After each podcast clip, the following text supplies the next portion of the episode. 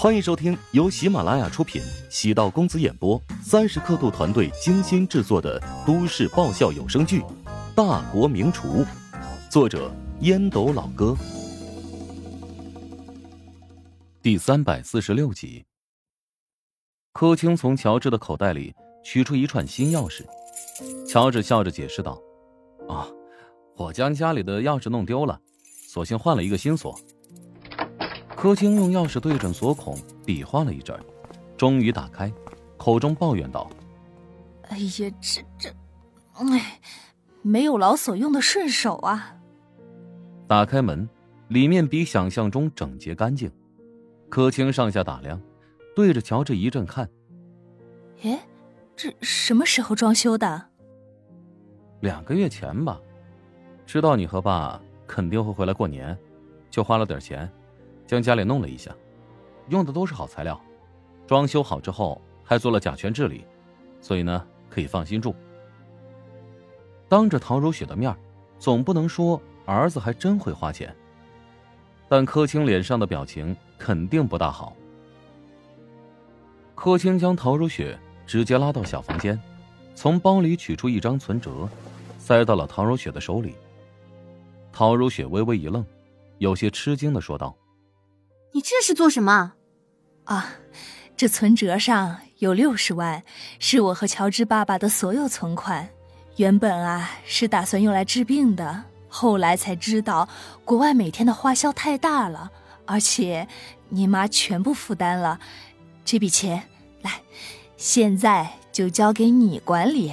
虽然不是特别多，但是是我们的心意，你千万不要拒绝推辞啊。六十万。对陶如雪而言算不了什么。陶南方随便给自己或者陶如雪一张卡，里面的钱远远超过上面的数额，但对柯青和乔元斌而言，这是两人所有的身价，意义非凡。阿姨，存折我不能要。陶如雪很少会这么无措，不知该如何拒绝，又担心会冒犯他。好闺女儿，你千万要收下，不然。我会很伤心的。柯青决定走煽情路线。陶如雪为难的望着柯青，见他的眼神真诚，接过了存折。我帮乔治先保管一会儿，晚点转交给他吧。这是我跟你的秘密，你可不能告诉他啊。陶如雪感觉手里拿了一团火。早知道就不说给乔治了，被阿姨给毒死了。柯青似乎能够看出唐如雪的心理想法。即便你给乔治，他也不会要的。他从小啊就是一个自尊心特别强的人。他爸治病欠了很多钱，这些钱他会用自己的方式偿还的。乔治为何那么拼？用起早摸黑来形容并不为过。动力源泉便是在这里了。自己的工作虽然辛苦。但跟创业期的乔治相比，完全不在同一个级别。陶如雪没有继续纠结钱的事情。既然柯青将心窝掏出来给自己，以后他用真心来偿还好了。陶如雪善解人意的说：“存折我就收下了，谢谢，妈，谢谢你的心意。这笔钱我不会乱动，以后你任何时候需要钱都可以跟我拿，我帮你先保管。”终于听到陶如雪喊自己一声“妈”，虽然有些不自然，但柯青心里特别高兴，鼻子发酸，眼睛发涩。陶如雪见柯青不对劲，是我说错什么了吗？不是，不是，是我太高兴了。柯青重重点头。柯青跟陶如雪交代完了存折的事情，没有继续纠缠陶如雪。担心周慧继续跟陶如雪对着干，将她喊到厨房帮忙。陶如雪坐在乔治房间的硬板床上，跟想象中一样，陈设简单，看上去很整洁。乔治给陶如雪端了一杯水过来，挨着她坐下。怎么样，是不是觉得房间很小，有种施展不开的感觉？我觉得这样的房子很温馨啊。我呢？对这个房子也有感情，只是老房子隔音效果不是特别好。隔音，你想什么呢？我以前在房间里放个音乐，尽管调到很低的音量，依然会被发现，所以我说隔音效果不好。你想哪儿去了？狗贼陶打，又说你挖的坑了。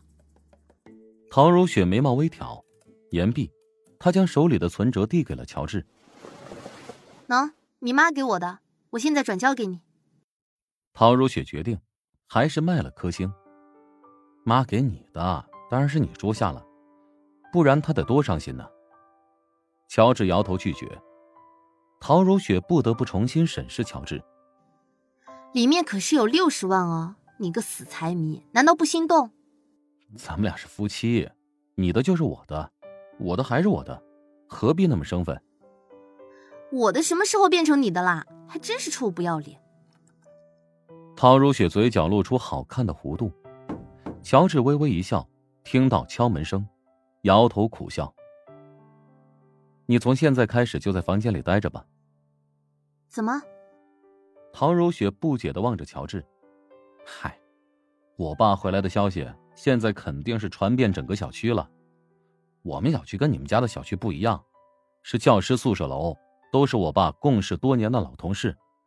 所以呢，彼此的关系特别熟悉。他们等下会组团来我们家，一方面是问候我爸，另一方面是来瞧你的。我有什么好看的？那你可比动物园里的大熊猫要好看多了。柯青系着围裙走过去，打开门，外面站着三个中年女子，她热情的说道：“哎，来来来，赶紧进来坐。”其中一名微胖的女子。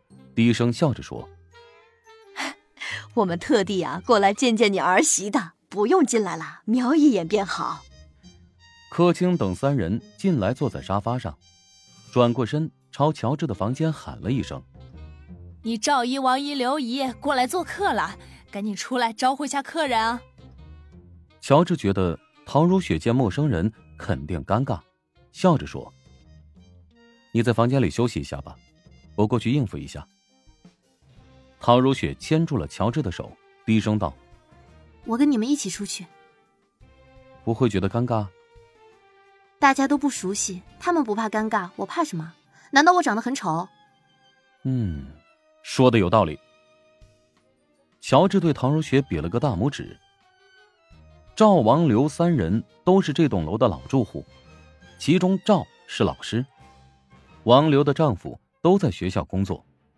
宿舍楼建在十五六年前，因此都是老邻居。陶如雪主动起身，去厨房找来热水壶，给三人倒了茶，没有丝毫的扭捏，洒脱大方的样子，让三人暗自赞叹：不愧是电视台的主持人，给人的感觉就是不一样。刘姨环顾四周，笑着说道。这前段时间啊，家里开始装修，我们都好奇装成什么样子了。今天进来一看呐，果然装的不错啊。回头我们也打算参照你这个款式。家里装修的时候没少打扰你们休息，再次谢谢大家的包容。王姨挥了挥手，笑道：“哎呦，你这孩子太客气了，多少年的街坊了，这点事情难道还不能忍吗？”乔治心中暗道：“街坊邻里的琐事可不少。装修的时候，他让工人严格按照八小时工作制，但还是有人到物业那边投诉，说自己扰民了。至于小区里，更是传出乔治不少谣言。当初乔家是整个宿舍楼最困难的一户，现在却是投入大量的钱装修。乔治刚毕业一年便结婚，指不定存在什么特殊的交易。”才会迅速积攒这么一大笔财富。有人说乔治找的是一个比他大十多岁的老女人，也有人说乔治根本没结婚，出去卖肝割肾了。总而言之，没有什么好话。乔治呢，倒也没有太恨他们。人性便是如此，总有一些人用恶意付费别人。今天也算是一个正面应对。乔治将陶如雪带回家中。让大家过过目，看乔家是否真的有那么不堪。陶如雪给三人倒完茶，安静的坐在乔治的身边，面带微笑，听着乔治跟他们交谈，没有玩手机，也没有插话。他这个气场，让对面三人觉得有点不适，仿佛他们变成了没话找话的猴子。陶如雪在静静的看着他们表演。本集播讲完毕，感谢您的收听。如果喜欢本书，请订阅并关注主播。喜马拉雅铁三角将为你带来更多精彩内容。